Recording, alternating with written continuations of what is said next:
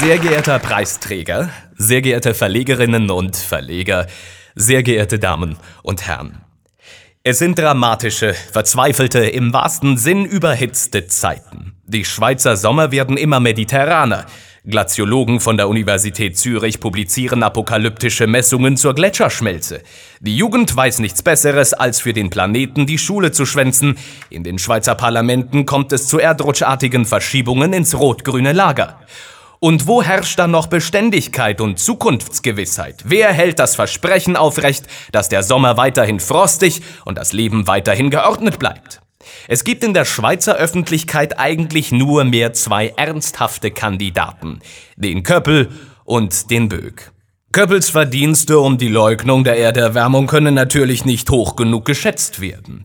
Das Geschwätz von der Klimakolchose, das Twitter-Sperrfeuer, die NZZ-Interviews, alles sehr beachtlich. Einzig mit der Gelassenheit hat er es nicht so. Immer in der Hitze des Gefechts, immer in der rhetorischen Anmutung eines selber überhitzten Dampfkochtopfs. Und wie, bitteschön, soll uns die Negierung der Klimaapokalypse Trost und Halt geben, wenn sie abgestritten wird, nur um Platz zu machen für die Europa-Islam-Migrationsapokalypse? Man möge es also nachsehen, wenn der Preis der Republik diesmal trotz allem nicht dem feurigen SVPler, sondern dem letzten, wirklich coolen Erwärmungsleugner zugesprochen wird, umso mehr als Köppel von der Jury ja schon großzügig bedacht worden ist. Die Auszeichnung dieser Woche gebührt nur Ihnen, verehrter Böck, Opfergabe des Frühlingsbeginns, Kernstück des lokalzürcherischen Folklorebestandes und ganz plötzlich unverhofft hochpolitisches Symbol eines verantwortungsvollen Konservatismus in Sachen Klimaprognose.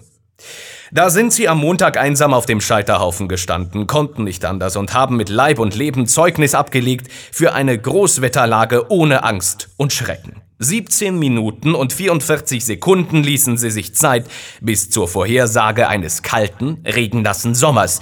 Ein Akt der Besinnung, ein Akt der Entschleunigung, ein Flammenopfer der Standhaftigkeit. Sie mögen ein Knallkopf sein und das im Wortsinn, aber ein Hitzkopf sind sie nicht. Ihre Prognosen mögen beliebig sein, aber sie haben auch nie die Komödie aufgeführt, sie seien ernst zu nehmen. Sie mögen mit ihrer alljährlichen Wiederkehr nur noch Langeweile verbreiten, die Innenstadt lahmlegen, die armen Pferde erschrecken, aber sie besuchen keine Talkshows, schreiben keine Editorials und bemühen außer dem Timing des einen großen Bums auch keine Schwachsinnsdiskurse oder Scheinargumente. Alles in allem sind sie unaufdringlich im Auftritt, ökonomisch im Mitteleinsatz, uneitel und traditionsbewusst. Was kann man noch mehr verlangen? Oberflächliche Geister könnten glauben, sie sei nichts als ein Pappkamerad, gestopft mit Holzwolle und ein paar Knallchargen. Aber nein, lieber Böck, Sie sind der einzige Vertreter der Klimalüge mit Glaubwürdigkeit und Stil. Wie schon ausgeführt, die Konkurrenz schläft nicht, aber nur Ihnen gebührt der Preis. Wir gratulieren. Das ist umso beachtlicher, als sie auf eine lange Karriere zurückblicken können. Seit Jahrhunderten sterben sie den rituellen Flammentod. Ausgerechnet sie lassen sich nicht beirren von der Erderwärmungshysterie. Vielleicht hat es ja damit zu tun, dass sie im Zentrum von sehr traditionsreichen, aber doch auch merkwürdigen Festlichkeiten stehen. Schließlich gilt das Sechseläuten als das große Zürcher Volksfest und es ist wohl das einzige Volksfest der Welt, das unter Ausschluss des Volkes stattfindet. Die Patrizier der Stadt, oder jedenfalls das, was von ihnen übrig geblieben ist, organisieren ihren Umzug, ihre Reiter, ihre nächtelangen Gelage und Saubannerzüge. Und das Vulgum Pecus, Schaut zu, bekommt mit etwas Glück ein Wecklied zugeworfen, isst, wenn's hochkommt, auf der Straße noch eine Bratwurst oder ein Raclette und geht dann zeitig wieder nach Hause. Etwas weniger zwinglianische Städte dagegen haben einen Karneval, dessen Sinn ja genau darin besteht, dass für ein paar durchzechte Nächte die Standesschranken aufgehoben werden, dass unten und oben sich verkehren, dass alle nur noch feiern. Ja, so ließen wir uns sagen, an anderen Orten dieser Welt dürfen an den richtig großen Feten sogar Frauen teilnehmen. Wie definierte doch der große Kulturtheoretiker Michael Bachtin den Karneval? Als Aufhebung des Unterschieds zwischen Teilnehmern und Zuschauern, als Suspendierung aller hierarchischen Strukturen, als gesegneten Moment des freien und intensiven Kontakts zwischen allen Gliedern, Gruppen und Geschlechtern eines Volkes.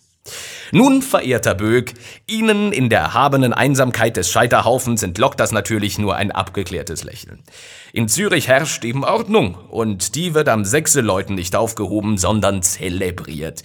Wahrscheinlich geht es Ihnen ja wie uns, alten, betrunkenen Herrschaften in noch älteren Kostümen beim Paradieren zuzusehen, empfinden vermutlich auch Sie als eher mäßig berauschend.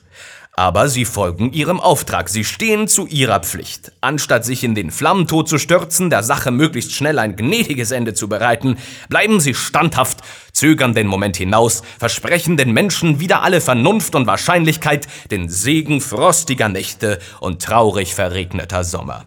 Das, lieber Böck, ist die Führung, von der andere immer nur faseln. Wir brauchen keine exaltierten Dampfplauderer, wir brauchen lakonische Knallchargen. Wir brauchen keine alternativen Fakten, wir brauchen den alles klärenden Bums. Wir verneigen uns, wir bekunden unseren Respekt. Zusatzböken braucht das Land und alle Klimahysterie wäre besiegt. Dankeschön.